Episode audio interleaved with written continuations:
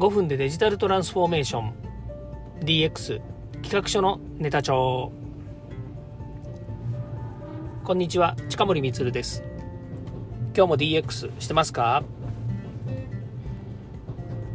さて今日もですね、え5分では語り尽くせないっていうシリーズをですねお話ししたいなというふうに思います。えー、ちょっと雑談なんですけれども、まあ、だんだんですね、えー、秋も、えー、深まってくるまだ秋の途中だと思うんですけれどもこれからどんどん秋が深くなっていってですね、えまあ、冬になるわけなんですけどもちょうどねこういう時期がいい、まあ、こういう季節の変わり目っていうね四季折々な感じ、え、っていうんですかねこう日本っていうのは特にそのこう四季がね四季の変化っていうのを楽しめる、まあ、そんなところがありますよね。まあ、そんな中でこの間テレビの番組で、えー、まあ、情報番組でやってたんですけれどもやっぱりこう紅葉っていうかねこの季節になりますとやっぱりこう、えー紅葉があるわけなんですけれどもこうやって色づいてくるっていう、まあ、色づいてくるっていうんですかね、まあ、紅葉ですから赤くね染まってくるという風な、ま、感じですよね。どっちかっていうとまあオレンジというかね、えー、もみじの色みたいな、まあ、そんな表現になるのかななんて私の中では思ってますけれどもやっぱりこう季節の変化があるっていうのはねすごくいいことですよね。特にね夏こう暑いから私はね暑いの好きなので別に夏暑いのはそんなに苦労ではないんです。どっちかというと冬の寒い、え雪とかがねこうガンガン降ってですねもう震えるような寒さっていうののこのこの耐え難さっていうのが私には辛いのでまだ夏はいいんですけれども大体こう秋のねこの時期になると、えー、肌寒いんですよね。肌寒いというんですかね。例えばこう1枚 T シャツ1枚とかね、えー、ロン T でもいいんですけど1枚だとこう肌寒いんで中にもう1枚入れるとかねそれから羽織るものを持って出るとかあの昨日なんかですと息子がもうセーター着て外に出るって言ったらセーターじゃやっぱり寒いんですよね。あのスカスカこう風が通るんで。なので、えー、こうベストねあのベストって言っても風を通さないベストフード付きのベストを私が持ってるんですけどえー、貸してくれって言ってね貸してあげて、まあ、出かけてったりなんていうのもあってですね、まあ、だんだんこう季節の変わり目になってくると今度衣替えっていうのがあってですね、まあ、いい季節なのか悪い季節なのかっていうといい季節なんでしょうね。うん、私にとってはね、えー、まあ煩わしいというかねあのね、こう1年間言ってておかしいなおかしいんですけど1年間ね一定の季節だったらもっと楽なのになと思うこともあるんですけど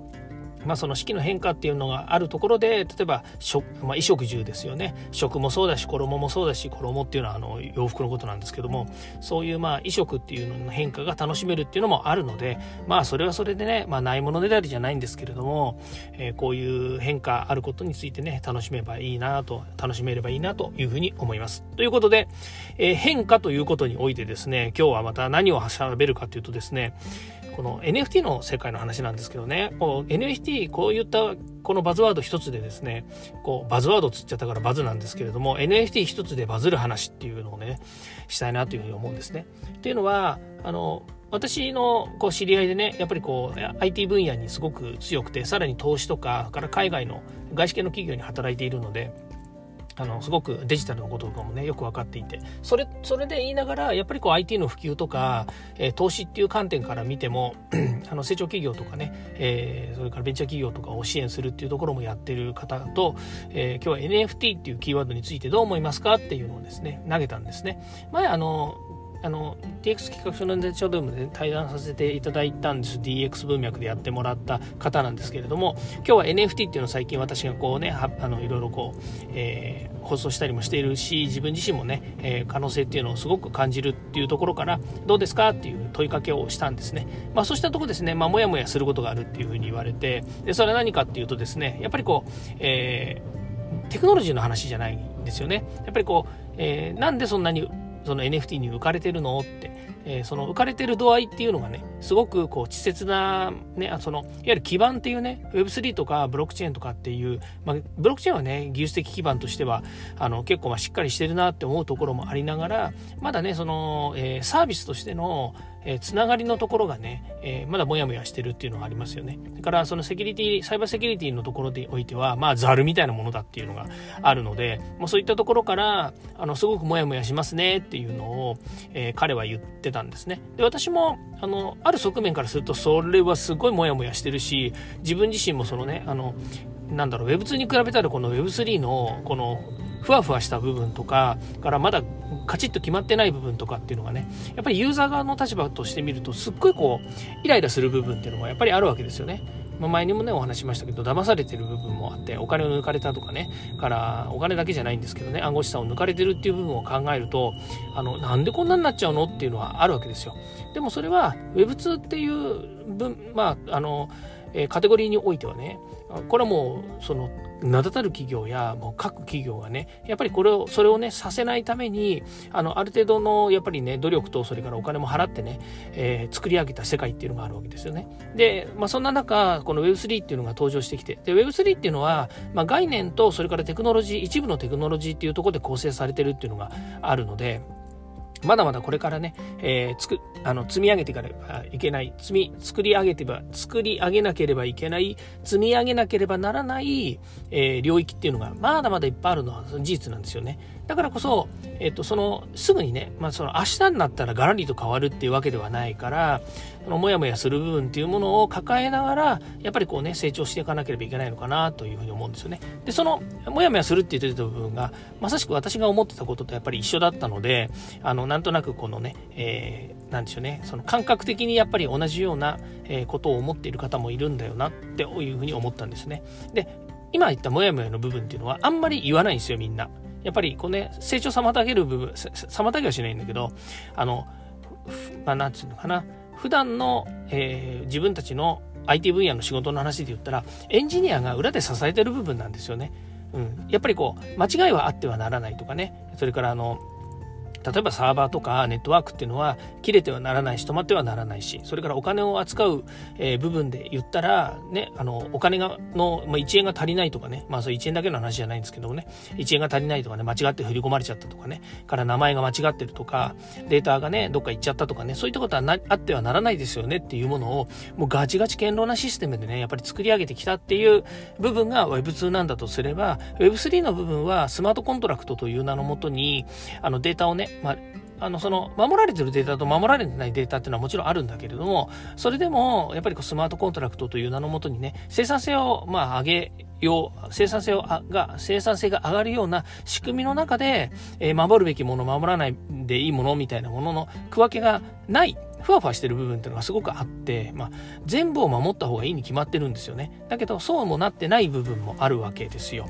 その、ね、言ってみたら、ユーザーのね、お財布をどういうふうに管理するのって言った時にね、もっとガチガチにね、お財布作っちまえばいいんじゃないのって思う反面、そんなことをしたらね、やっぱりこう、え管理とか、それから仕組み自体が重くなっちゃって、えー、よっぽど使いにくくなっちゃいますよねっていう部分とかね。だからそれを開発するっていうのも結構な試みになっちゃったりとかね。だから今はそういう意味では過渡期であるし、えー、これからね、どんどんあの改善していかなければいけないっていうところもあるんですけど、もう一つがね、やっぱりこう、えーそのお祭り騒ぎのようにねあのはじゃあだ政府もね政府っていうか、ね、自民党とかでも Web3 とかそれから NFT のね、えー、いろんなこう取り決めみたいなものを作ってくれるんですけどテクノロジーの話じゃないんですよね、まあ、どっちかっていうとその運用とかね制度とかっていう話のところでの文脈であってやっぱり技術っていうものがねまだまだこう進化していく段階にあるんですよ。でそこにねやっぱり日本人が、まあ、日本人がっていう言い方も変ですけれども日本がねやっぱりどれだけコミットしてるのかって言った時にはねやっぱりね若干にやっぱり薄いかなというふうに思うんですよね。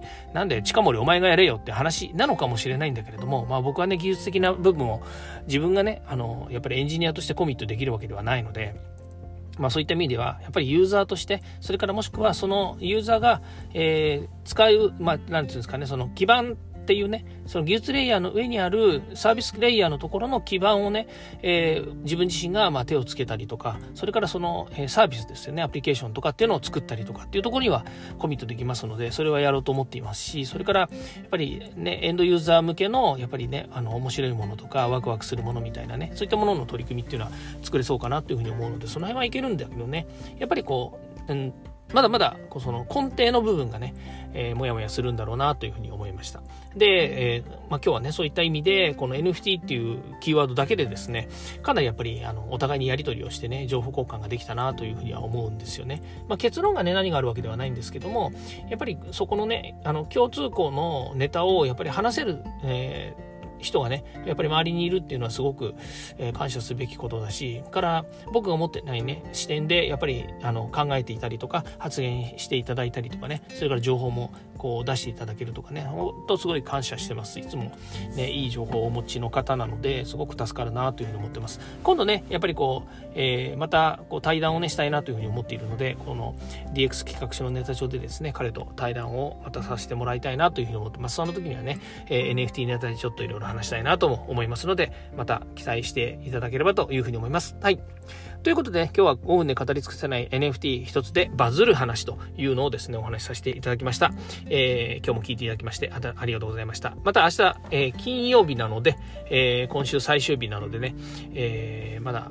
平日ですけれども、え明日もですね、DX またはですね、NFT の話をさせていただきます。ということで、今日はこれで終わりたいと思います。ありがとうございました。ではまた。